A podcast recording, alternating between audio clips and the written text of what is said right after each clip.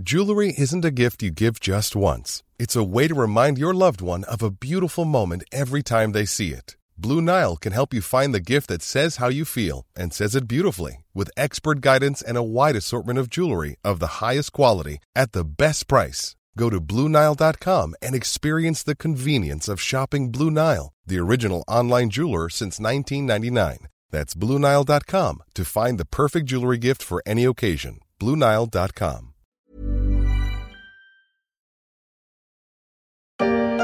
Devant le siège de leur entreprise, ces salariés ne peuvent cacher leurs émotions. Certains travaillent pour Camailleux depuis plusieurs dizaines d'années, une société qu'ils ont vu peu à peu décliner. Ces deux dernières années ont été très difficiles. On faisait le constat sur le terrain des choses qui ne fonctionnaient pas, des fournisseurs qui n'étaient pas payés, des prestataires qui n'étaient pas payés. Et la crainte des salariés s'est malheureusement vérifiée. En septembre 2022, le tribunal de commerce de Lille a prononcé la liquidation judiciaire de Camailleux. Le groupe de prêt-à-porter avait été placé en redressement judiciaire deux mois plus tôt. Le tribunal de commerce, un lieu pas comme les autres, mais dont les décisions peuvent être décisives dans la vie des entreprises en difficulté. Un projet de réforme du gouvernement provoque d'ailleurs une certaine angoisse chez les chefs d'entreprise.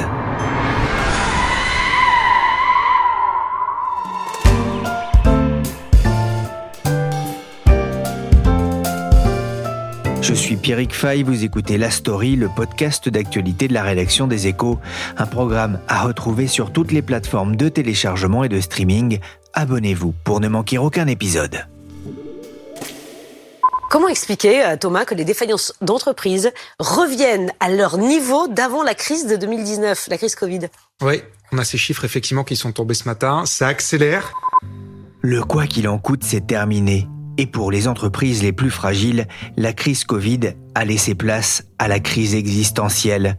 Selon les chiffres de la Banque de France, le nombre de défaillances d'entreprises a augmenté de 45% en un an à plus de 47 000. Après la période faste de reprise économique post-pandémie, les entreprises font face à de nouvelles difficultés. Les taux d'intérêt augmentent, le prix des matières premières a connu un moment de surchauffe et l'inflation carbure à plein régime depuis presque un an. Celles qui ne bénéficient pas d'un pricing power, autrement dit d'une forte capacité à augmenter les prix, se retrouvent fragilisées, au point pour certaines de devoir franchir un jour la porte d'un tribunal de commerce. Bienvenue chez nous Je sais que cet endroit n'est pas aussi chaleureux que ce que j'espérais. Mais je vais allumer une bougie à la vanille et tu vas voir, ça va réchauffer l'ambiance. Tu en es sûr? Ok, on s'en va. Mais au fait, c'est quoi un tribunal de commerce? Et à quoi ça sert?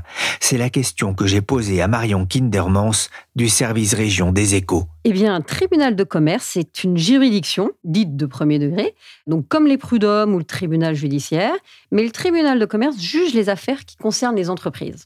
Alors, la particularité, c'est que ce ne sont pas des juges de métier qui y tranchent, mais ce sont des juges venus du civil, qu'on appelle des juges consulaires. Et au sein de ces tribunaux, on va traiter des litiges entre entreprises, ou commerçants. Donc ça peut être un contentieux commercial, un problème entre associés, etc. Et aussi, partie très très importante dont on parle souvent, c'est le cas des entreprises en difficulté. Alors c'est celles qui sont déjà en faillite et celles qui risquent de l'être, donc on essaye de les sauver. Et c'est vraiment une spécificité française, les tribunaux de commerce, il faut le rappeler. Et ils ont presque 500 ans d'existence quand même. Ah donc une, vieille histoire et un tribunal qui peut avoir le, le droit de vie et de mort sur une entreprise en, difficulté? Eh bien oui, c'est un peu ça. Alors l'idée, en tout cas, c'est ce que défendent les juges consulaires, c'est de sauver ces entreprises qui risquent de disparaître. D'autres avis plus critiques disent, et on dit dans le temps, que les tribunaux de commerce avaient tendance à liquider beaucoup de boîtes. Mais en tout cas, c'est vrai que c'est là que se décide la poursuite ou non de l'entreprise. Ça passe par des décisions de procédure collective. on entend souvent parler de ces termes, redressement judiciaire, liquidation judiciaire. Et quand l'entreprise n'est pas encore en dépôt de bilan, par les plans de sauvegarde. Le tribunal nomme un administrateur judiciaire pour épauler le dirigeant, ou un mandataire judiciaire qui va représenter les créanciers. Et tous ces acteurs, on va dire, vont établir un plan pour sauver la boîte. On en trouve partout en France? Oui, vraiment partout en France, parce qu'il en existe 134 dans tous les coins de France, répartis sur tout le territoire. Alors, ils sont de taille vraiment très, très différente. Il y a le tribunal de Paris qui compte 180 juges, qui est de loin le plus gros.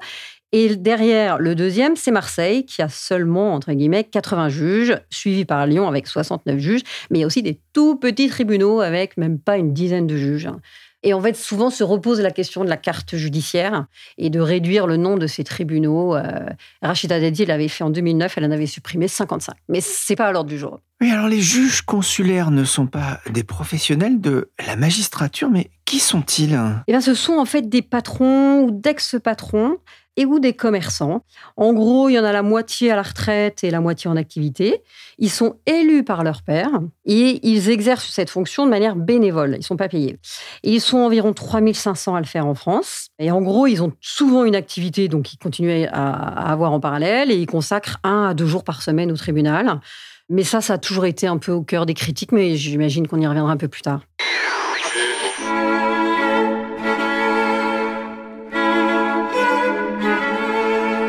Pour une entreprise, passer les portes d'un tribunal de commerce, c'est pas comme passer les portes d'une mairie pour un mariage. Parfois, c'est plus pour le pire que pour le meilleur. Mais oui, c'est un peu comme ça, en tout cas, que le perçoivent les, les, dirigeants. Et ça a toujours été une grande crainte. Quand vous discutez avec des patrons de TPE de PME, ils vous diront qu'ils y vont à reculons, ils iront le plus tard possible.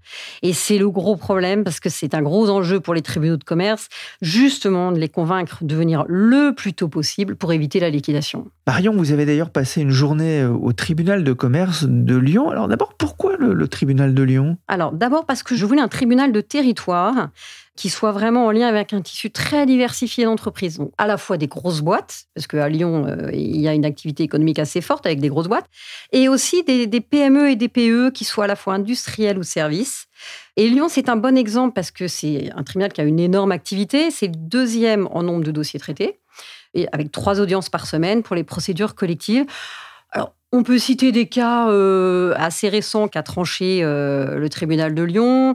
Par exemple, euh, ils ont confirmé mi-juin la liquidation judiciaire de l'ex-Toupargel ou la reprise des navettes autonomes Navia, si on cite les plus gros. Et là, il y a un gros, gros dossier en cours, c'est la Scope LS Service, qui fait les relevés des compteurs Linky, vous savez, avec 700 salariés, qui a été placé en redressement judiciaire mi-juin. Alors vous y étiez un jour de juin, dépôt Minet pour une journée d'audience qui s'annonçait chargée? Tout à fait, c'était vraiment euh, emblématique des journées euh, d'audience euh, de ce tribunal. J'ai vraiment été surprise en fait par le rythme. Donc l'audience démarre pile à 8h30, a été levée à 11h30, trois heures non-stop avec une vingtaine de dirigeants qui ont défilé à la barre. Mais parfois, les audiences durent bien plus longtemps, elles peuvent durer entre 5 à 6 heures toujours d'affilée. les juges en ensuite enchaînent les rendez-vous euh, après ces audiences. Et ils enchaînent aussi les rendez-vous en one-to-one avec les patrons en difficulté. Donc il y a vraiment une grosse, grosse activité. On a vraiment euh, l'impression d'être dans une cour de justice. Ce, ce tribunal en a tout l'apparat? Oui, oui, c'est très, très impressionnant. En fait, euh, il y a tout un protocole. On arrive dans une salle euh, euh, historique, au décorum assez impressionnant, une barre de tribunal vers lequel se dirigent les dirigeants. Ils sont debout et ils sont face à des juges tous en robe noire. Donc, il y a trois juges présents. Le procureur d'un côté qui représente donc le ministère public et le greffier situé assis de l'autre côté, qui lui vérifie le bon déroulement des procédés et puis euh, va consigner toutes les décisions qui seront ensuite publiées. Donc effectivement, on se retrouve vraiment dans une cour de justice comme un tribunal judiciaire. Le décor est très solennel, très intimidant. L'huissier annonce les noms des entreprises, les dirigeants s'avancent les uns après les autres. Ça dure en moyenne un quart d'heure, 20 minutes à chaque fois. Et euh, effectivement, euh, on voit bien que les dirigeants d'entreprise qui rentrent dans ce tribunal, euh, c'est quelque chose qui leur tombe dessus. Ils sont assez intimidés par ce décorum. Et puis, c'est une vraie épée de Damoclès, c'est-à-dire qu'un quart d'heure plus tard, ils sauront si la boîte est, morte ou si elle continuera. Et on le voit, hein, c'est un moment difficile pour les chefs d'entreprise, mais aussi pour les salariés. Ah oui, bah tout à fait, parce qu'il y a des toutes petites entreprises et puis il y a des entreprises euh, évidemment qui ont euh, des dizaines de salariés, donc euh, c'est un moment très très dur pour tout le monde. Alors les juges sont très attentifs à ça, ils essayent, en tout cas quand j'étais là, hein, d'avoir des formules encourageantes et apaisantes. Il faut savoir qu'il y a quand même un suicide tous les deux jours qui concerne un patron de PME. Ça a été amplifié évidemment avec le, le Covid. Aujourd'hui, les tribunaux se soucient beaucoup de la santé mentale et de l'avenir des, dirigeants. Euh, ils s'appuient sur des réseaux de soutien psychologique. On peut citer Second Souffle, 60 000 rebonds ou APESA, qui évitent en fait aux dirigeants de tomber dans le fameux 3D, qui signifie dépôt de bilan, divorce, dépression, en fait, quand il y a une boîte qui chavire. Ça va aller, ça va aller. Marion, ce sont des décisions difficiles aussi à prendre pour les juges, comment se prennent-elles d'ailleurs? C'est le président qui, au final, le président euh, de l'audience, le juge qui préside l'audience, qui prendra la décision au final. Mais ils sont trois, justement, parce que c'est un collectif. Donc, en fait, la façon dont ça se déroule, le dirigeant arrive hein, devant la barre. Le président présente la situation de l'entreprise avec le montant des dettes, euh, ça c'est toujours présent. Le dirigeant donne ses arguments essaye souvent ben, de se défendre ou de mettre en avant le fait qu'il y a euh, euh, des solutions de, rebond, etc. Et ensuite, les trois juges vont prendre la décision ensemble. Donc, ils se tournent vers ces deux juges dits assesseurs, situés à côté de lui, d'un côté et de l'autre, et ils vont décider ensemble. La procureure, en l'occurrence c'était une femme, donne son avis, qui est évidemment très très écouté. Alors, quand j'y étais, la décision était plutôt collégiale, tout le monde était plutôt d'accord, mais ils m'ont bien raconté que euh, de temps en temps, ils suspendent l'audience, ils vont délibérer dans le couloir, et même des affaires peuvent être envoyées à plus tard parce qu'on va demander des pièces supplémentaires, etc. Quel a été le bilan de, la journée? Alors, sur les 18 entreprises exactement qui ont défilé, 8 ont été mises en liquidation. Des toutes petites entreprises avec très peu de salariés. Bon, il faut savoir que c'est une grosse partie de ce que traite le tribunal de commerce. C'est le quota classique, environ la moitié des boîtes finissent en liquidation. Mais dans les cas où euh, il y a euh, beaucoup plus de salariés et une chance de survie, les juges tentent vraiment de donner une euh, seconde chance à l'entreprise qui est évidemment vivement encouragée à se restructurer. Alors, ça a été le cas. Je peux citer des cas. Il y a eu cette dirigeante qui vend des, des, salades à base d'ingrédients frais, qui a été complètement anéantie par le télétravail et par le fait qu'il n'y ait plus de salariés dans le quartier d'affaires de Lyon. Elle a perdu beaucoup de marge, mais son concept marche pas si mal. Et donc, elle a été placée en sauvegarde. Ça, c'est pour les entreprises qui ne sont pas encore dans le rouge. Et ça lui permet d'étaler ses paiements. Une autre dirigeante qui me vient à l'esprit, euh, qui a trouvé un concept euh, assez innovant, elle fabrique des huiles essentielles pour les chiens et chats. Et donc, lors de son audience, elle a bénéficié d'un renouvellement de sa période d'observation euh, de six mois euh, de redressement judiciaire parce que le concept est bon et qu'elle va être référencée sur Amazon donc il faut attendre qu'Amazon euh, donne euh, l'envol des ventes. Et puis, euh, alors il y a aussi une histoire, alors là tout le monde a même applaudi au sein du tribunal. C'est un trentenaire, un jeune homme, qui vend des ustensiles de cuisine sur le web. Et il est venu au tribunal en fait pour mettre fin à son plan de redressement judiciaire qui a duré sept ans. Il a remboursé ses créanciers, il a apuré ses dettes. C'est bon, l'entreprise euh, renaît. Voilà, c'est bien. On a quelques belles histoires hein, qui se terminent bien. Parce que ça, c'est un élément important. Hein. Vous le dites, même si à peu près 50% des cas, ça se termine mal, tout est fait pour sauver le, maximum d'entreprises Écoutez, oui, c'est globalement euh, ce qui se détache de ce que j'ai pu voir ou des chiffres. Les tribunaux euh, laissent aux entreprises qui en ont la possibilité, hein, où il y a encore pas trop de dettes, euh, où euh, il y a une capacité de, de restructurer l'entreprise, de se redresser. Et puis, surtout, les tribunaux euh, gèrent aussi des procédures amiables. Les procédures amiables, donc c'est le contraire des procédures collectives, elles permettent très en amont, dès que le dirigeant sent qu'il y a des difficultés, il peut prendre rendez-vous avec les, les juges du tribunal et venir se placer sous la protection du tribunal, puisqu'il y a une possibilité de geler les dettes pendant cette période de procédure amiable. C'est les mandats ad hoc et les mandats de conciliation. Donc, tout l'enjeu, c'est qu'elles viennent le plus tôt possible. Et plus elles viennent tôt, plus il y a de chances de les aider. Depuis quelques mois, les chiffres des défaillances d'entreprises repartent à la hausse en France. La période du quoi qu'il en coûte est, terminée et on mesure aujourd'hui euh, l'impact de la crise du Covid sur euh, certaines sociétés, notamment dans les services. Oui, tout à fait. Ça s'est revenu euh, à plusieurs reprises dans les entreprises, les dirigeants qui étaient présents. Notamment, il y a ce franchisé d'une célèbre enseigne de pizza. Il a cinq commerces à Lyon et en périphérie de Lyon. Et il est arrivé rincé par le Covid. Euh, alors, c'est un cas un peu particulier. C'est notamment parce qu'il n'a pas utilisé les plateformes euh, de livraison à domicile que beaucoup ont actionné évidemment pendant le Covid et donc euh, il a perdu beaucoup beaucoup d'argent pendant le Covid, il a quasi coulé. Il a 1,5 million de dettes, il emploie 80 salariés. Donc les juges là vont lui éviter mais vraiment de justesse la liquidation et il a une procédure de redressement judiciaire. Il faut citer aussi dans les difficultés le remboursement du PGE qui a aussi était largement contracté euh, pendant le Covid et qui maintenant ben, doit se rembourser pour toutes les entreprises. Et ça se traduit aussi, ça, dans les chiffres de défaillance. C'est aussi des boîtes qu'on voit passer devant les tribunaux. Et c'est vrai, vous disiez que les défaillances repartent. On est quasiment, je crois, d'après les derniers chiffres, euh, on n'a pas retrouvé exactement le niveau d'avant Covid, mais beaucoup d'économistes s'accordent à dire qu'en 2023, on devrait y être, voire les dépasser. Alors Marion, il y a un projet de réforme en discussion au Parlement. Que prévoit-il? Oui, oui, en effet. Alors ce projet euh, fait partie de la loi justice euh, présentée, défendue par euh, Éric Dupont-Moretti.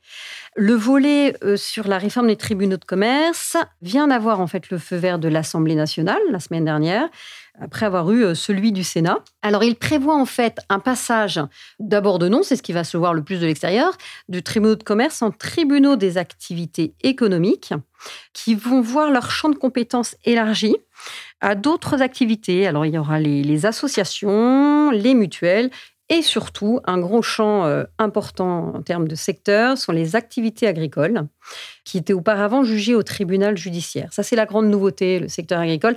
L'idée, c'est de mieux prévenir les défaillances dans ce secteur, où on sait que c'est très difficile et qu'il y a de nombreux suicides. Alors, il y avait aussi, à un temps donné, les professions réglementées du droit, avocats, notaires, qui devaient y être traités.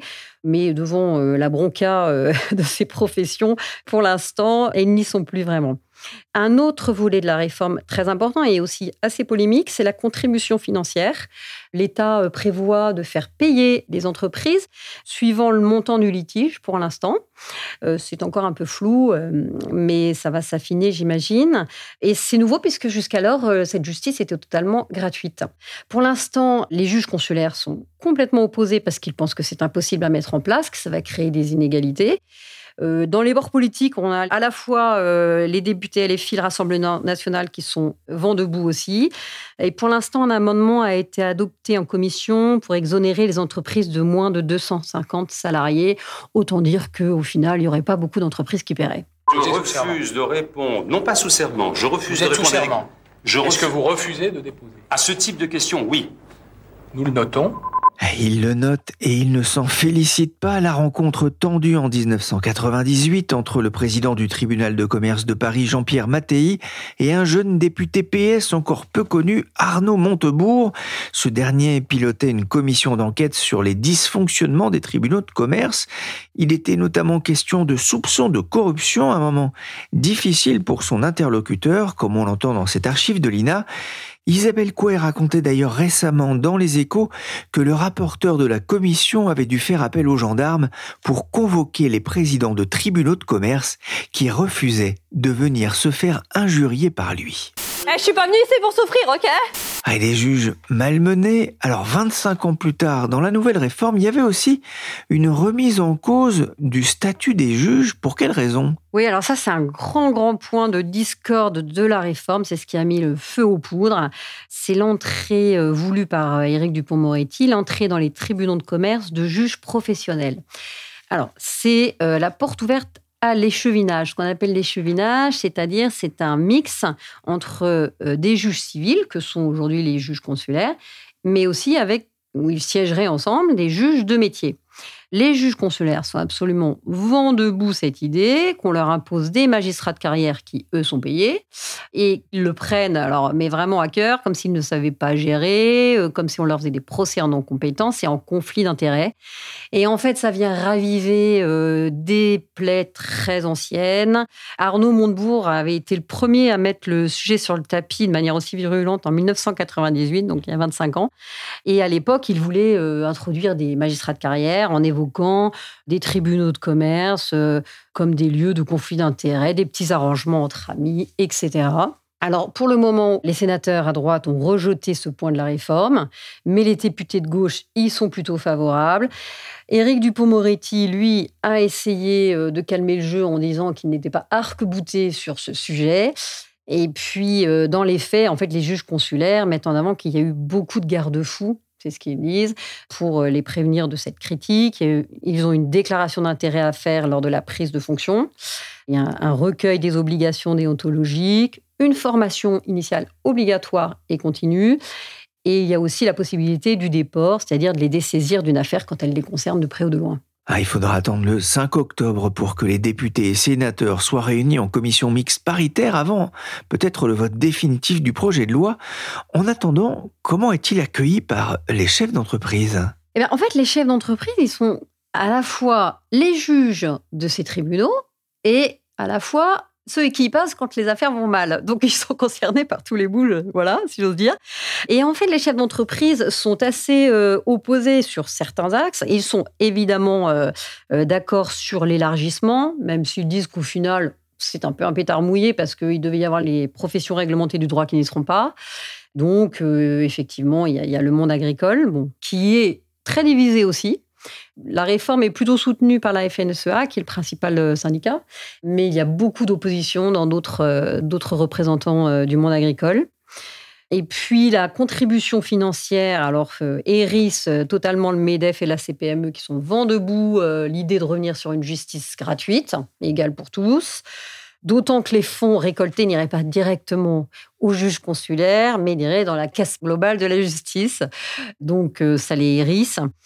Et au final, en fait, j'ai un président de tribunal de commerce qui m'a dit tout ça pour ça. Le projet, il va être largement vidé de sa substance au fur et à mesure. Et c'est un peu une réforme euh, euh, voilà, qui finalement va se révéler assez légère.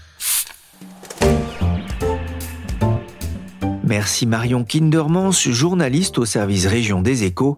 Ces analyses et décryptages sont à retrouver dans les pages des échos et sur leséchos.fr. La story s'est terminée pour aujourd'hui. Cet épisode a été réalisé par Willy Gann, chargé de production et d'édition Michel Varnet.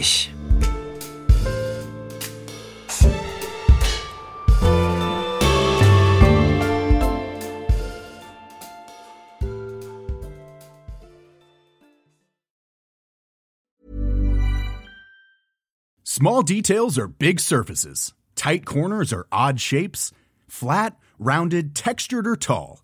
Whatever your next project, there's a spray paint pattern that's just right. Because Rust new Custom Spray 5 in 1 gives you control with five different spray patterns. So you can tackle nooks, crannies, edges, and curves without worrying about drips, runs, uneven coverage, or anything else.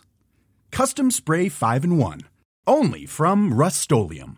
Mom deserves the best, and there's no better place to shop for Mother's Day than Whole Foods Market. They're your destination for unbeatable savings, from premium gifts to show-stopping flowers and irresistible desserts. Start by saving 33% with Prime on all body care and candles. Then get a 15-stem bunch of tulips for just $9.99 each with Prime. Round out Mom's menu with festive rosé, irresistible berry chantilly cake, and more special treats. Come celebrate Mother's Day at Whole Foods Market.